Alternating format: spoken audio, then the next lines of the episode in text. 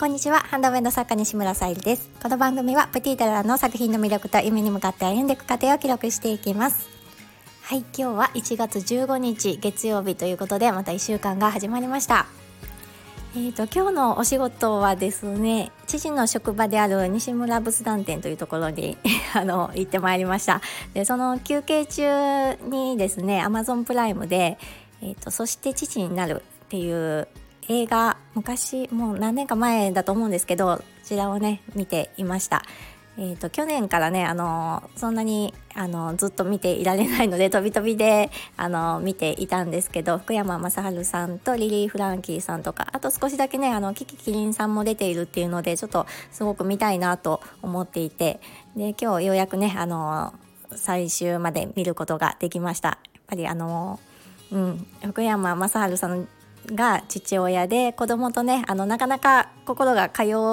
えうん、通わすことができない中通い合った瞬間にやっぱりほろっとね あの涙が出ましたね。あの先日ね YouTube でオリラジのあっちゃんと藤森さんとあと山田孝之さんがねちょっと役者のことについて語られていた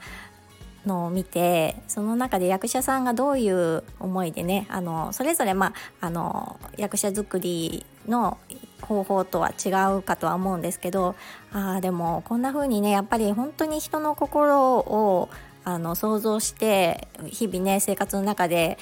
うん、人の気持ちをわからないと本当にね当たり前のことかもしれないんですけど、うん、演技できないものなんだなと思いながらそこも含めて見ていたので余計にね福山さんもすごいなと思いましたし あのアリリー・フランキーさんもあこんな思いであの子供と接している場面をあの、うん、本当に演技に見えないというか、うん、素晴らしいなと感じました。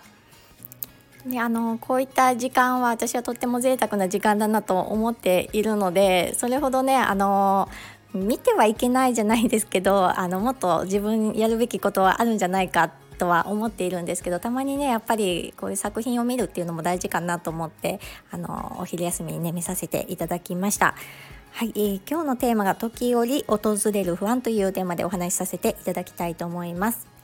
えー、本題に入る前にお知らせをさせてください。1月の誕生石がガーネットということでチャームを選びいただける形でベースクリームはみんなに掲載させていただいております。えー、と合わせてね宝石のギフトも掲載しておりますので見ていただけたら嬉しいです。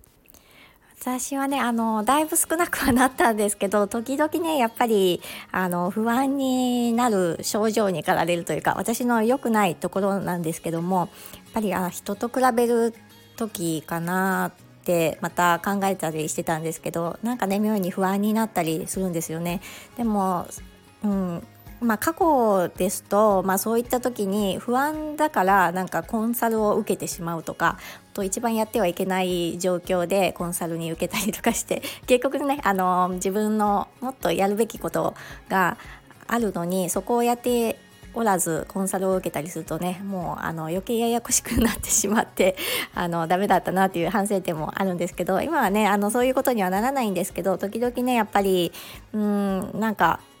あこのままでいいのかなじゃないけどもっと何かしないといけないんじゃないかっていう不安に駆られるんですけど、まあ、そこはねあのなるべくすぐ取り戻せるようにはなったんですけど時々やっぱり訪れます。まあ、あの結果私はただただ動いていないだけだなっていうところにたどり着くんですけど、まあ、目の前にねあのやるべきことやりたいことあのたくさんある中でそこをねあの動けてないからこそちょっとね自分の中で不安が訪れてくるんだなってまたね今日も改めて思いまして。でどうしても週末になるとそのバイク屋さんでまあ、あの主人のお休みの時は仕事はほぼほぼ、まあ、発送の準備とかはしたりするんですけど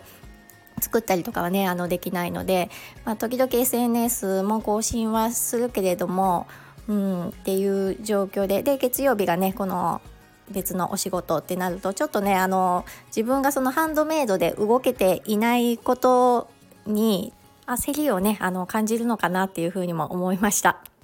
先週ねあの自分でもお話しさせていただいたようにあのしっかり軸をねあの固めていくっていうところをあのまた改めてね自分の中に置いて動いていきたいと思います。まあ、今のね自分のその置かれている環境のありがたさとかもねしっかりあの見ていかないとなっていうふうにも今日もね思いました。うん、あの先日もそうえーと、と誕生日で自分がねもうああんまり自分の誕生日今日っていう